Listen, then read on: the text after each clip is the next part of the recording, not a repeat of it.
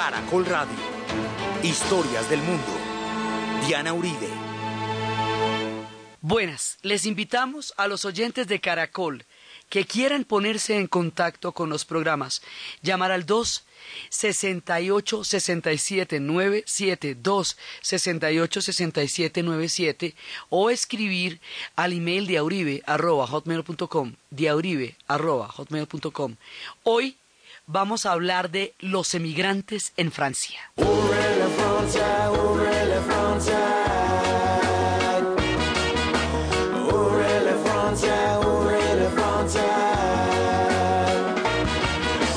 chaque année, l'été comme l'hiver. Et nous on vous reçoit toujours les bras ouverts. Vous êtes ici chez vous, après tout peu importe. On veut partir alors ouvrez-nous la porte. Frontières, ouvrez les frontières. Ouvrez les frontières, ouvrez les frontières. Du Cap à Gibraltar, nous sommes des milliers à vouloir comme vous venez sans rendez-vous. Nous voulons voyager et aussi travailler. Mais nous, on vous a pas refusé le visa.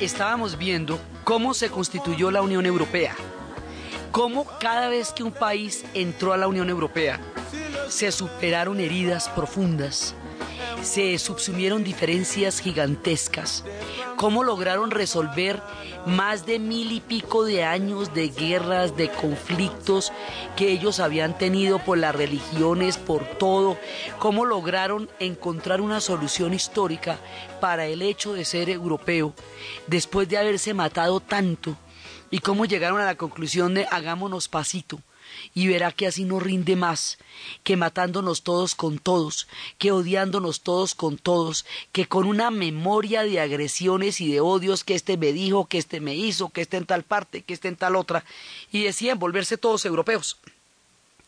Habíamos visto que con todas las dificultades para realizar un proyecto de semejante envergadura, es un proyecto perfectamente viable y lo llevó a una condición geopolítica bastante buena y probablemente mucho mejor de lo que le ha tocado a cada uno por aparte. Entonces la Unión Europea es una muy buena idea, pero es una solución europea, solamente para los europeos y para nadie más.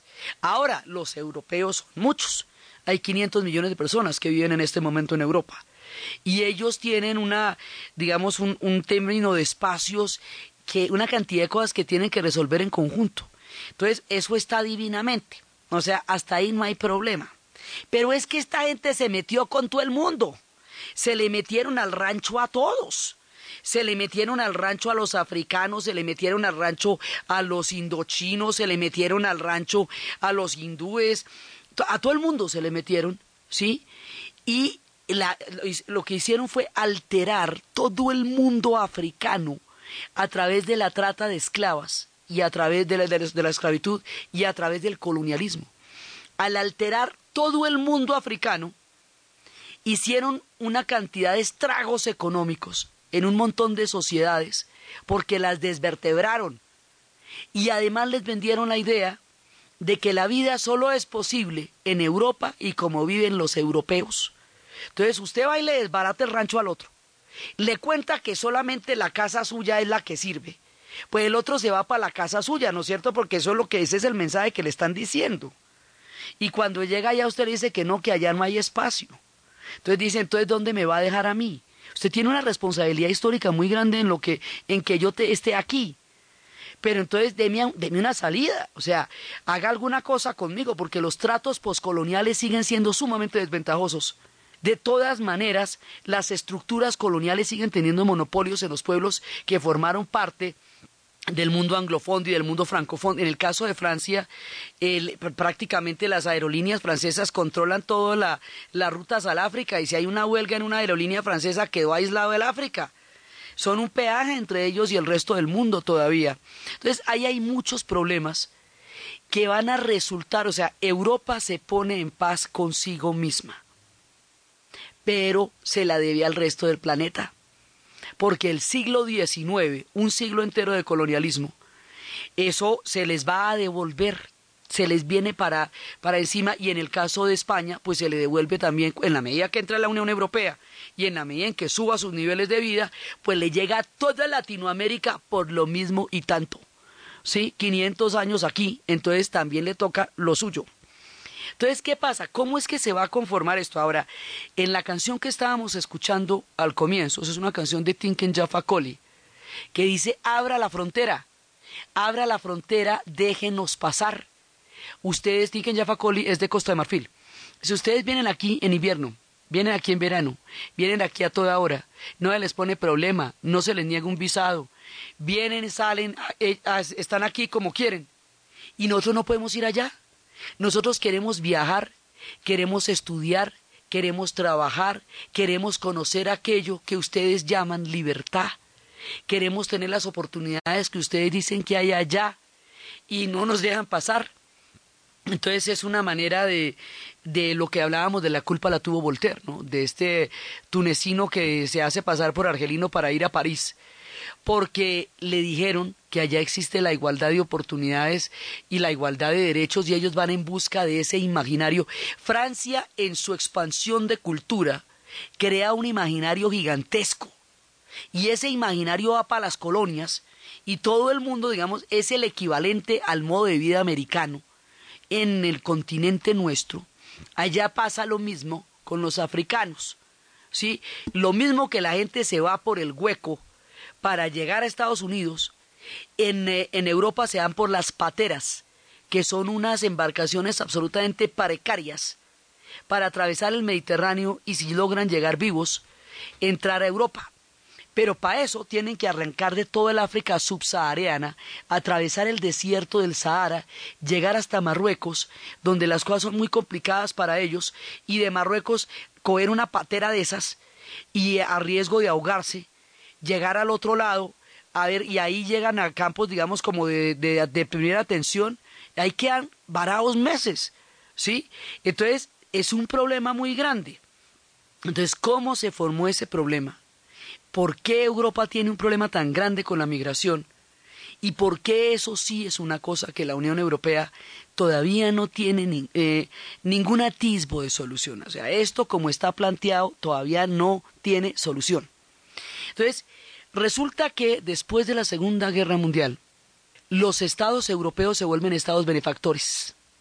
Esos estados benefactores, con esos altos niveles de vida, que poco a poco, a medida que se van reconstruyendo, se van volviendo cada vez más viables, van a entrar en ciclos de expansión económica. En los ciclos de expansión económica esos estados alcanzan a integrar a toda su sociedad a resolver los, los problemas básicos de la mayoría de su población, que es lo que Marcuse llama una sociedad industrial avanzada.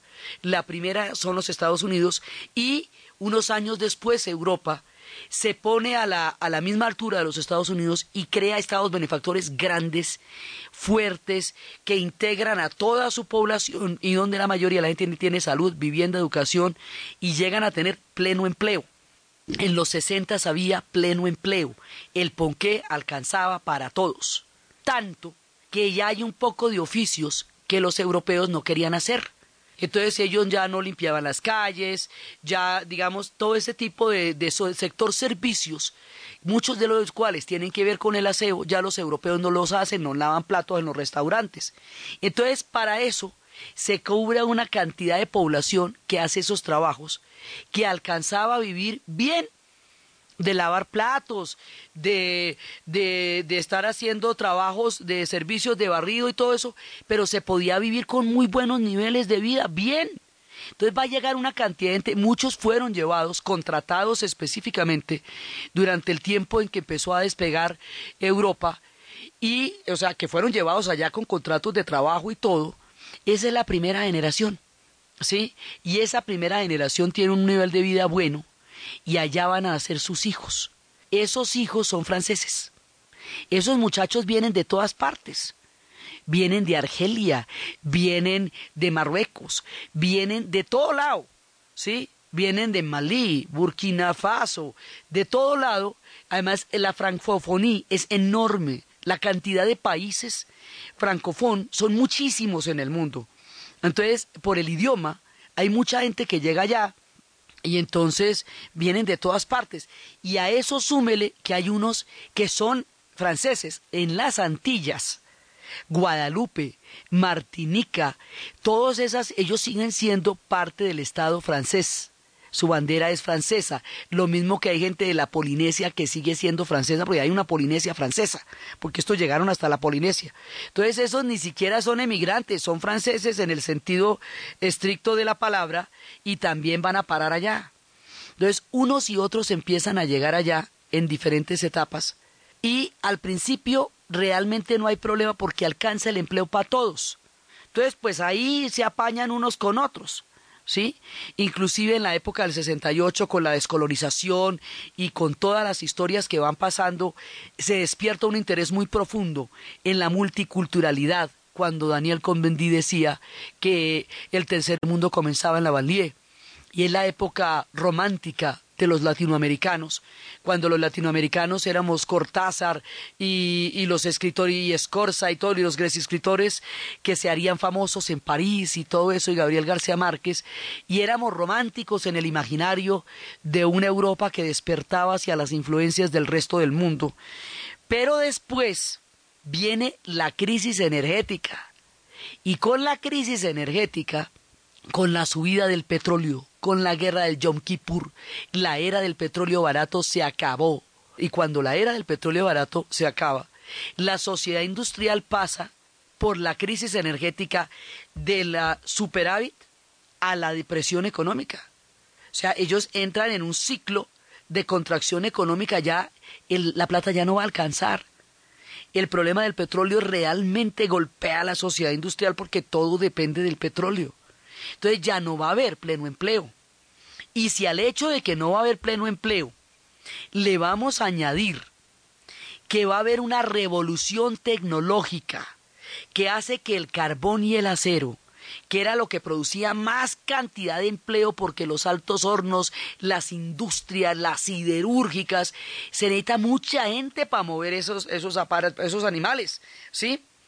Pero con el microchip usted no necesita a nadie no necesita ni oficina, necesita un tipo sentado con un computador. Eso es una mano de gente que no tiene empleo. Y entonces es una mano de obra súper calificadísima, ¿sí? Que deja mucha gente sin empleo. Las mismas fábricas se van a tecnificar. En la medida en que se tecnifiquen, tienen que expulsar trabajadores, despedir trabajadores. El empleo se vuelve un mito y a cada vez hay menos trabajo para la gente. Y si no hay trabajo para los locales, ¿cómo te parece que le vaya a ir a los inmigrantes?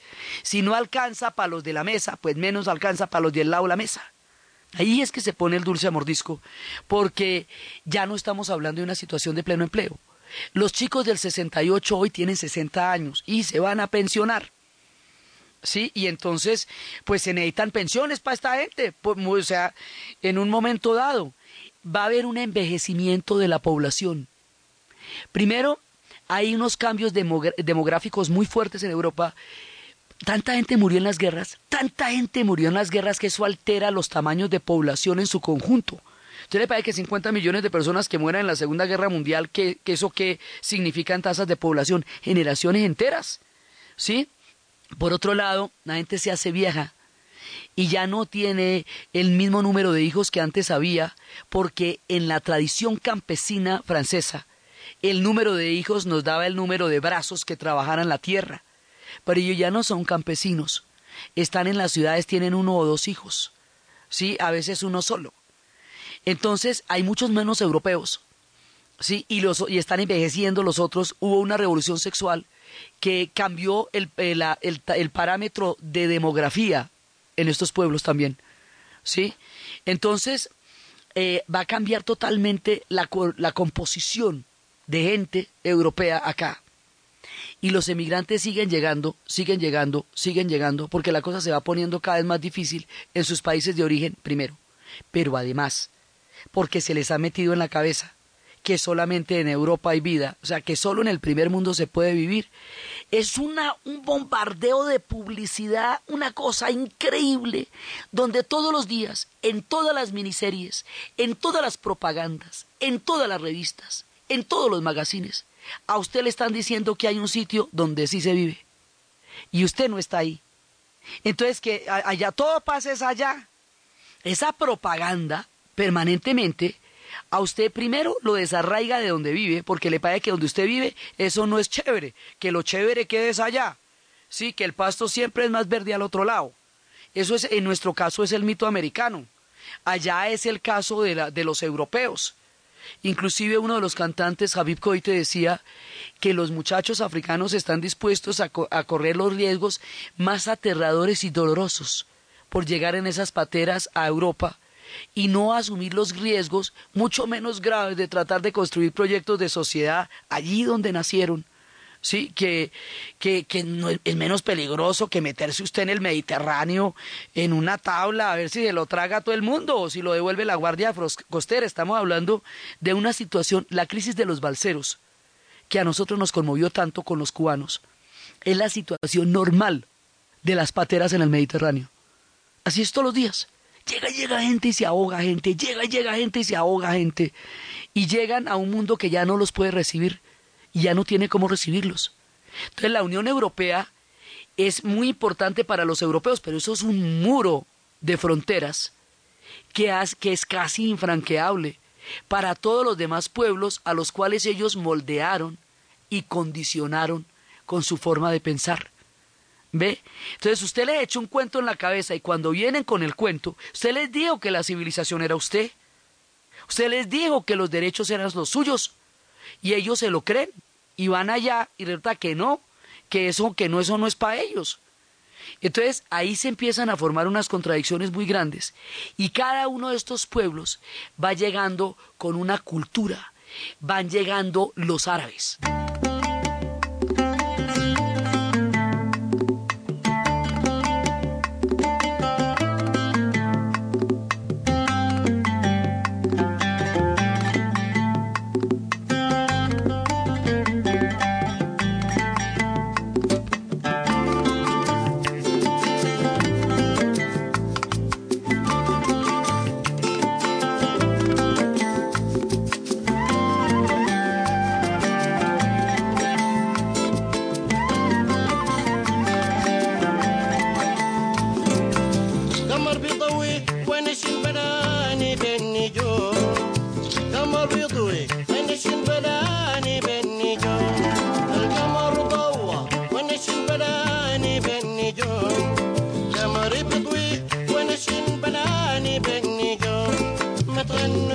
Van llegando los haitianos y toda la gente de las Antillas. C'était l'époque où les paillotes s'enflammaient. Sur les rythmes cubains, les calypso. Le samedi soir, on dansait à la bananeraie. Ouais, Mazouke Pimambou. C'était le temps où la radio ne jouait que du tango. Alors les jeunes s'arrachaient des premiers disques antillais. Van llegando los africanos.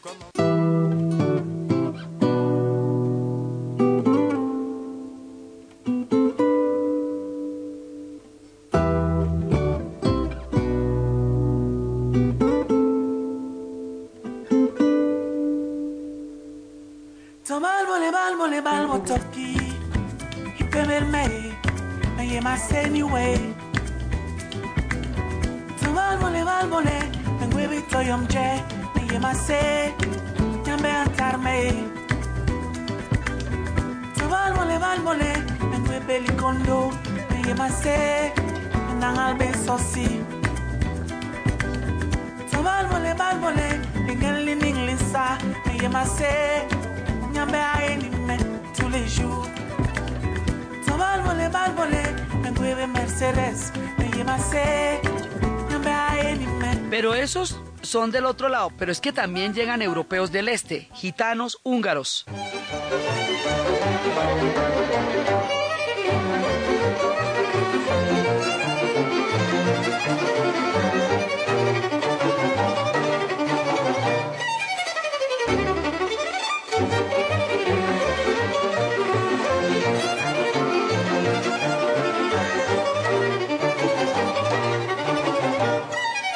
Porque con la caída del muro de Berlín, Europa del Este se desbarató.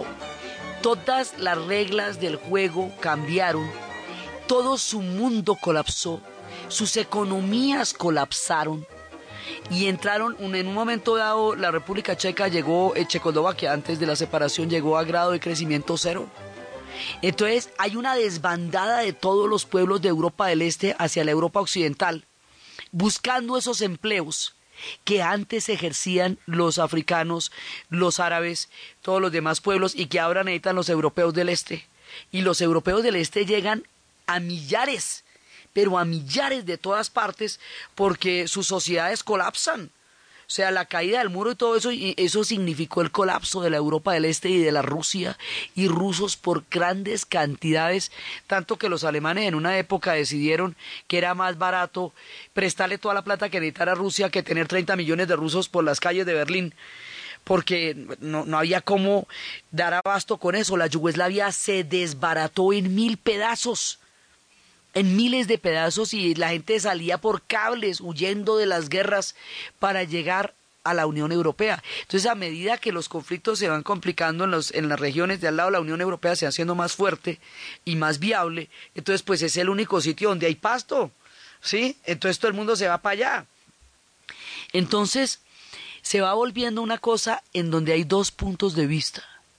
Desde el punto de vista francés, ellos han intentado muy duro construir el país que tienen.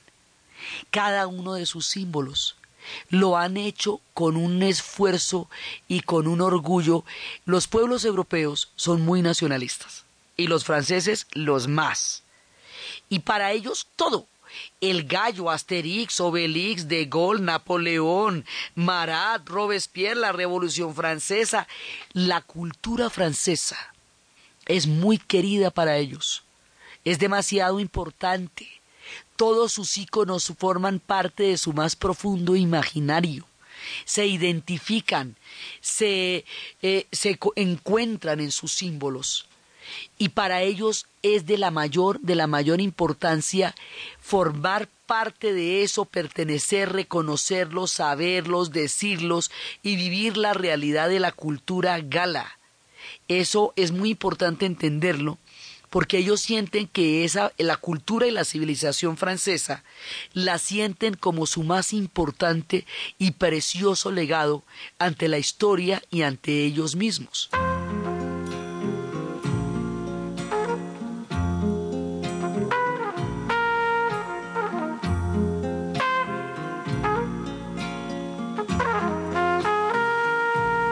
C'est un un pourtant tu t'en vas.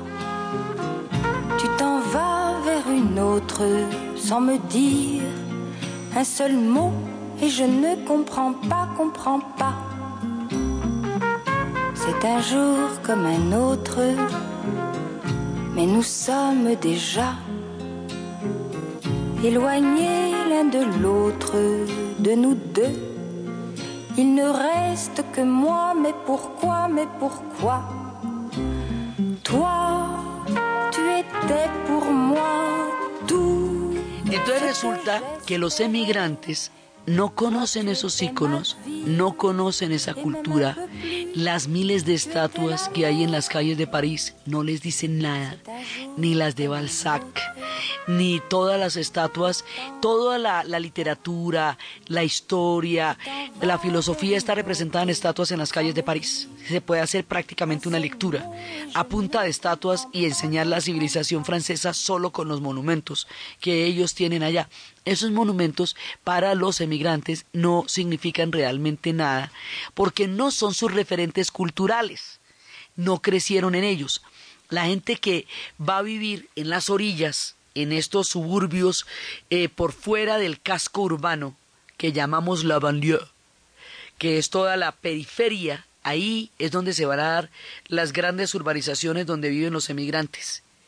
Ellos viven en otro mundo totalmente diferente, que está referido es a su cultura y a su civilización, al Islam, a, la, a todas sus historias eh, y a todos sus, sus íconos.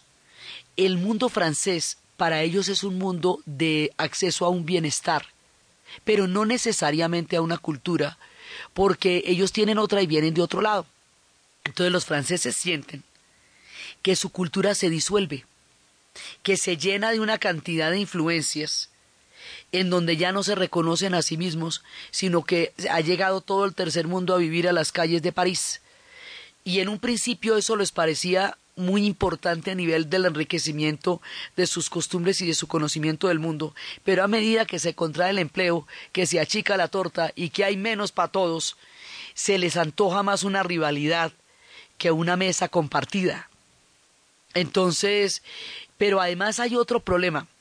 Los europeos de su propia cosecha han vivido experiencias de fascismos y nazismos y tienen fantasmas de xenofobias y tienen fantasmas de intolerancias que han tratado de conjurar eh, con mucho esfuerzo, pero que late de todas maneras entre ellos. Entonces, cuando habíamos hablado de la Unión Europea, hay un problema y que ahí hay una gente que es gitana. Habíamos hablado de cómo los gitanos aparecen en, en la India, en el Rajasthan, el norte de la India.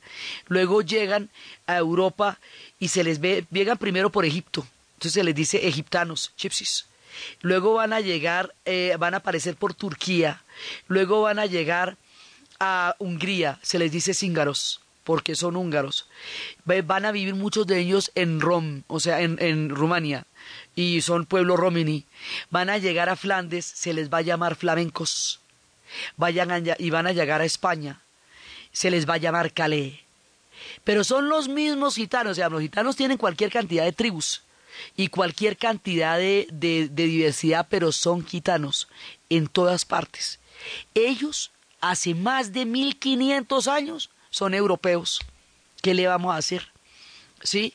Ellos no están en ninguna otra parte en, en, en toda esta región, están en Europa y nacieron allá.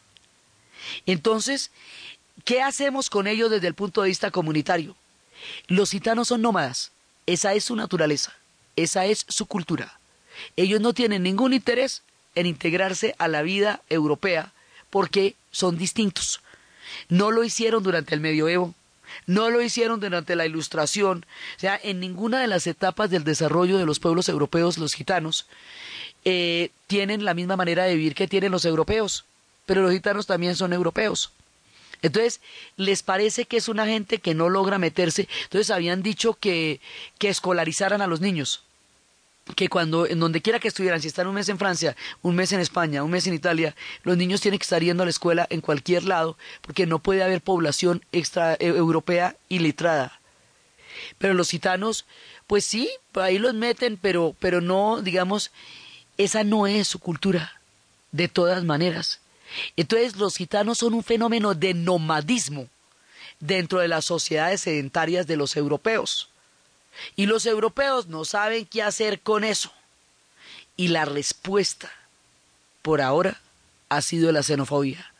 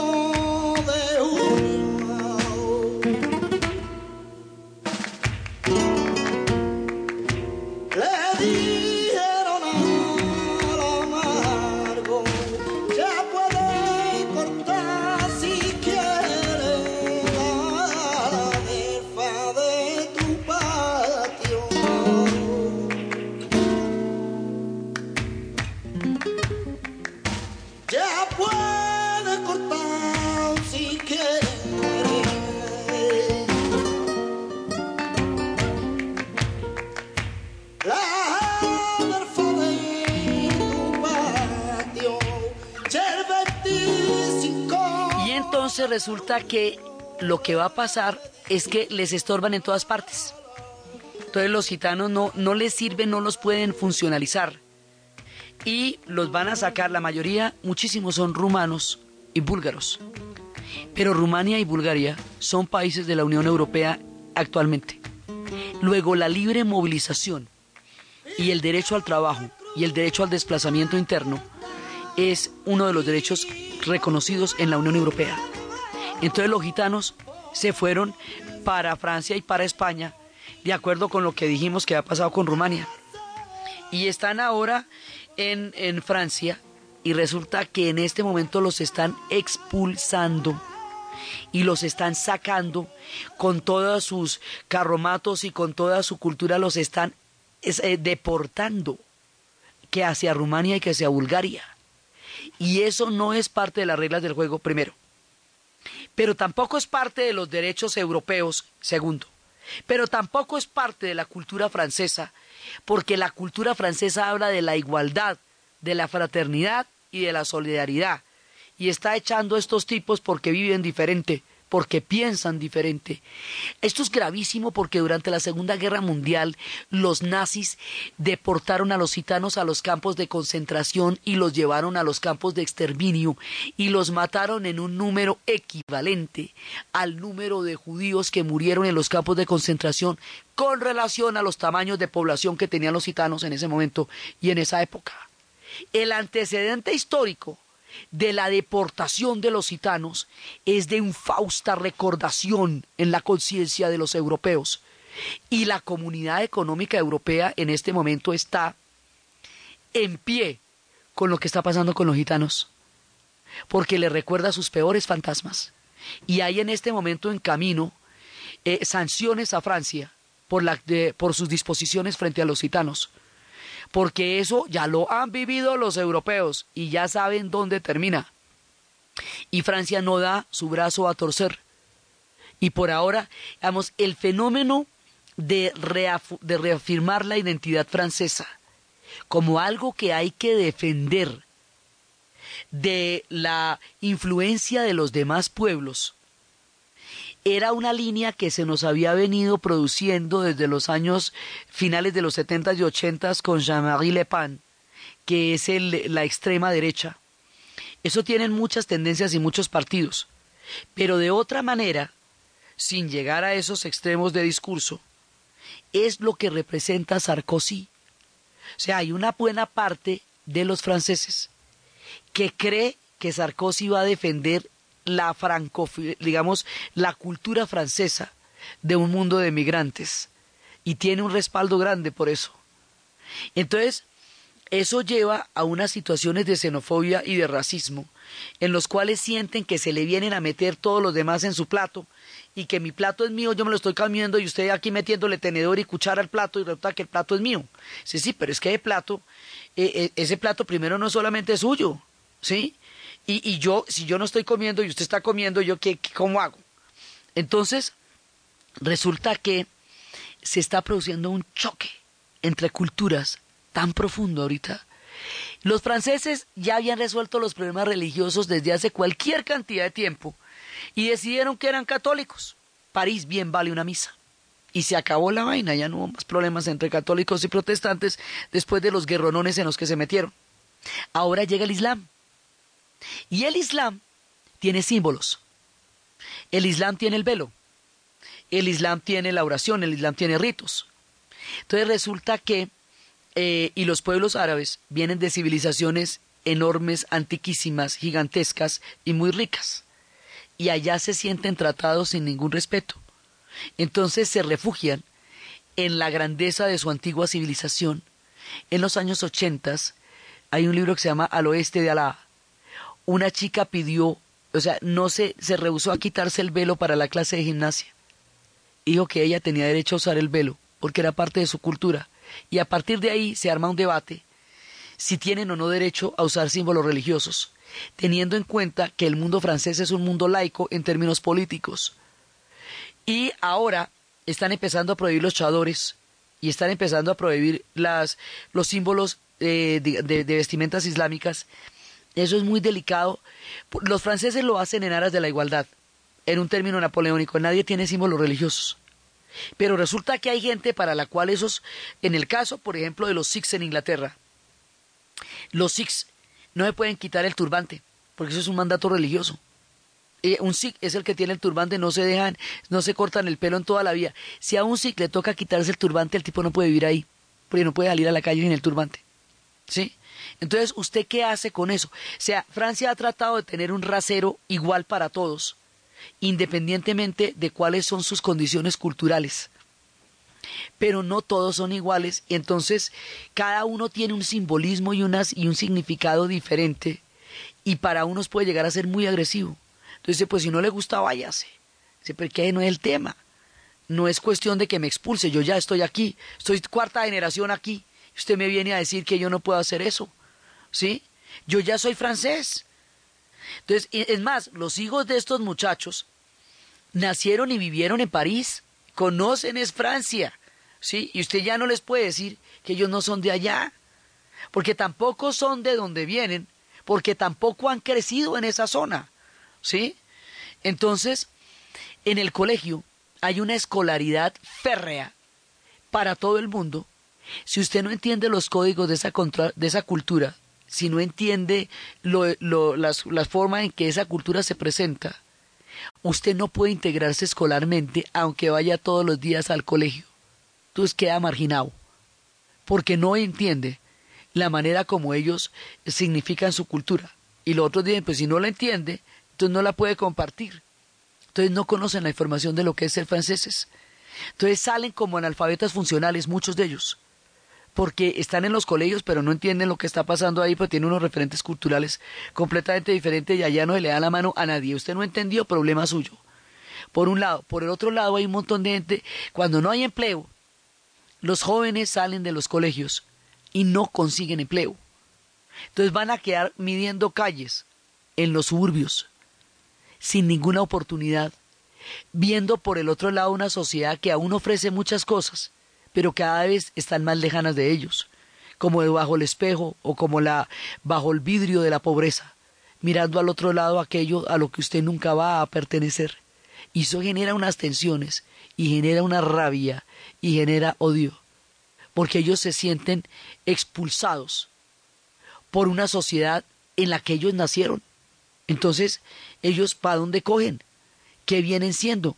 Y los franceses los ven como los bárbaros, como los romanos veían a todos los pueblos francos en su época, sí, como veían a los pueblos germanos en su época, como los bárbaros que vienen a acabar con todo, que ellos tantos años haciendo una civilización y ahora que ya la tienen lista, vienen y es a, a sabotear su civilización. Esas tensiones ellos no las han podido resolver todavía y esas tensiones llevan a, periódicas explosiones en las calles de París raquetas en los metros, a sospecha por clase y por raza. Entonces, eh, hay un momento en que solamente se dedican a, a, a requisar africanos días enteros. Entonces se vuelve un delito ser africano. El problema es que usted si tiene una toga y es negro y está parado en una estación de metro, ya es sospechoso de cualquier cosa. O sea que usted es un ciudadano, usted tiene papeles, usted por qué va a estar ahí. Entonces esa hostilidad es lo que hace que los pueblos rastafarianos llamen a esas ciudades la Babilón, ¿sí? Porque consideran que es la Babilonia, el, la tierra donde ellos no tienen lugar, perdido en el corazón de la grande Babilón, decía Manochao, me dicen el clandestino por no tener papel. Entonces, esto digamos los legales, los ilegales sí están en unas condiciones mucho más graves porque los persiguen, persiguen a los empleadores de la gente que no tiene papeles entonces, o sea, no se sabe qué hacer con los que ya están allá y son legales. Con los que están llegando diariamente en las pateras, pues por supuesto menos todavía.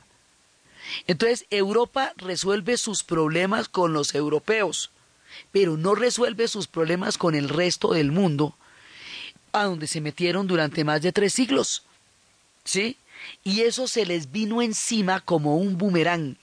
Todo el colonialismo se revirtió y las condiciones económicas hacen que esto sea muchísimo más complicado.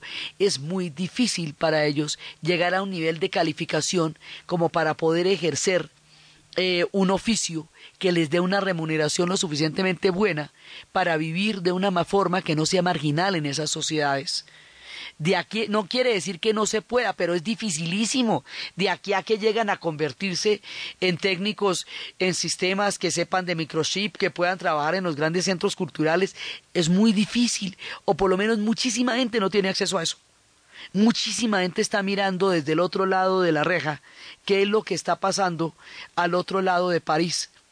Y sin embargo, cada vez llegan más más gente, más y más aldeas, más y más familias llegando allá y esto es una tensión que ellos no han podido resolver, pero están ahí. Y entonces ya no podemos dar marcha atrás, ya no podemos decir que no estuvieron haciendo colonialismo en más de 14 países africanos. Ya no podemos decir que la Capitanía General de Indochina no fue una provincia de Francia. Ya no podemos decir que en todas las Antillas ya no están ellos, porque todo eso ya pasó. ¿Sí? Usted no puede dar marcha atrás a la historia, tiene que resolver lo que hay con lo que está. Y el problema del envejecimiento de la población quiere decir que los costos de seguridad social son cada vez más altos. Y si son cada vez más altos para los franceses, pues imagínese para los emigrantes. Y si a los emigrantes hay que meterlos dentro de la cobertura de la seguridad social, quiere decir que los franceses sienten que ellos con sus impuestos sostienen a los emigrantes que llegan allá a reventarle los sistemas de bienestar que ellos habían logrado mantener en buenas condiciones hasta que llegaran todo ese montón de emigrantes. Y por ahí es que se va llegando a la xenofobia, al racismo, a los skinheads, a los ataques en los metros, ¿sí? Y los otros reaccionan con una barriada que viene de, de todo, una cantidad de gente excluida de ese mundo europeo que todos los días ve desde la ventana como hay una Europa donde ellos no pertenecen. Y esos choques están permanentemente metidos allá. Si a esto le vamos a meter el 11 de septiembre y un problema geopolítico como el que estamos viviendo, eso exacerba las cosas mucho más. Porque hay un clima, digamos, sobre todo durante la era Bush, el clima de intolerancia y el clima de xenofobia contra la civilización islámica, como, digamos, sin distingo de nada ni de nadie, sino simplemente echando en el mismo paquete a todos como si los más de 1.600 millones de musulmanes que viven en la tierra todos fueran terroristas, como decir que todos los cristianos fueran alguna cosa, cualquiera que ella fuera a nivel de generalización, ¿sí?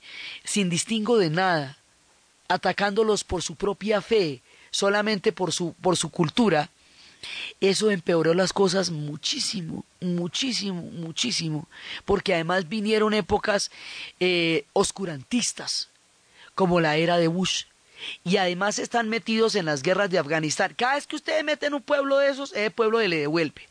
Cuando terminen esas guerras van a llegar los afganos. Cuando terminen las de Irak van a llegar los iraquíes.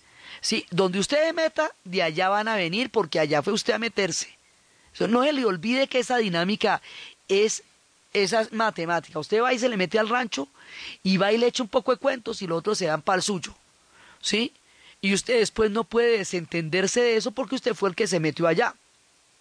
Francia se opuso terminantemente a la intervención en la guerra en Irak porque consideraba que eso iba en contra de todos los convenios internacionales y de todos los acuerdos y de la misma ONU y su posición fue profunda y, y franca durante toda, digamos, durante toda la época en que se tomó la decisión de mandar las tropas a Irak. Y ahora, digamos, siguen manteniendo esa política, pero entonces el problema es que ya ha habido un viraje, ya con el fenómeno de Sarkozy, hay un viraje mucho más hacia la derecha. Y el tema de los emigrantes se vuelve cada vez un tema mucho más definitivo en términos de, de en términos electorales. O sea, aquel que defiende ciertas posturas tiende a ser mucho más eh, apoyado por la población. El tema de los inmigrantes se está volviendo un drama muy grande.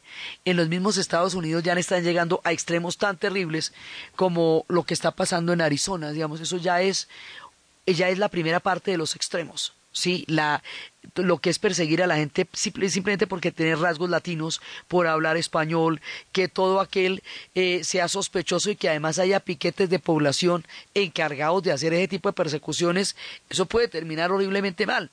Entonces, en, en este momento, las tensiones se producen es con el resto de la historia que ellos tienen con el resto de la historia que ellos crearon alrededor del mundo. El costo de ser imperio es que en algún momento usted va a vivir con todos aquellos que un día fueron sus súbditos y ahora son ciudadanos suyos en franca ley porque eso fue eso fueron los convenios que pasaron y otros que quieren llegar a hacerlo y que además es tarde para hacerlo. Muchos de los hijos de los emigrantes hablan divinamente francés y sus padres no. Entonces, sus padres pertenecen a un mundo que ya no se ve reflejado en donde ellos viven. Y ahí hay una brecha grande, porque los muchachos ya no entienden a sus papás y se avergüenzan de ellos, porque no pueden pronunciar el francés como ellos lo pronuncian.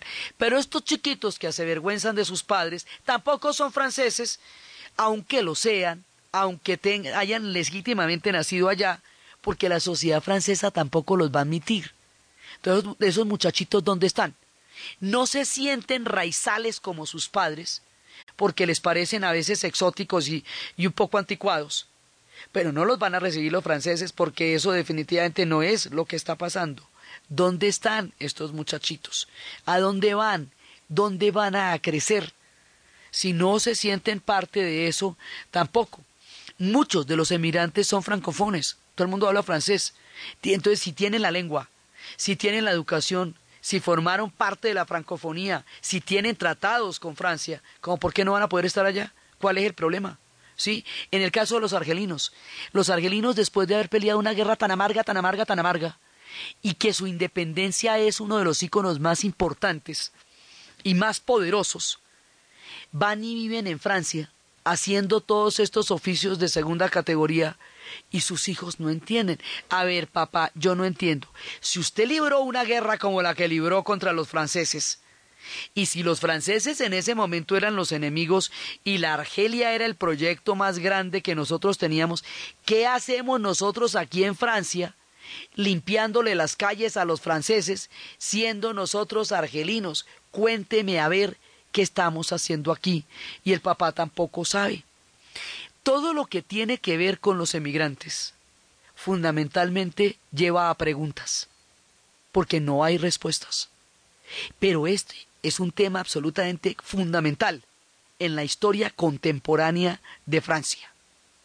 La manera como Francia se debate frente a estos temas, el legado de la cultura francesa, todos aquellos que ellos han logrado, sus ideas, su monto, su civilización y todo lo que significa haber trasegado por más de dos mil años de la historia francesa es lo que vamos a ver en el siguiente y último programa de la serie de Francia. Entonces, desde los espacios de la banlieue, de las pateras, de la Argelia, de la Indochina, del Medio Oriente, de todos los pueblos que están llegando, desde la civilización francesa, que se siente tan orgullosa y a la vez tan frágil en un mundo que ellos mismos construyeron, desde los espacios de los europeos, solucionando sus problemas, y de los emigrantes, entrando con otras variables culturales indefinibles, y que, cuyo destino aún no se conoce, en la narración de Ana Uribe, en la producción Jesse Rodríguez. Y para ustedes, feliz fin de semana. Solo voy con mi pena,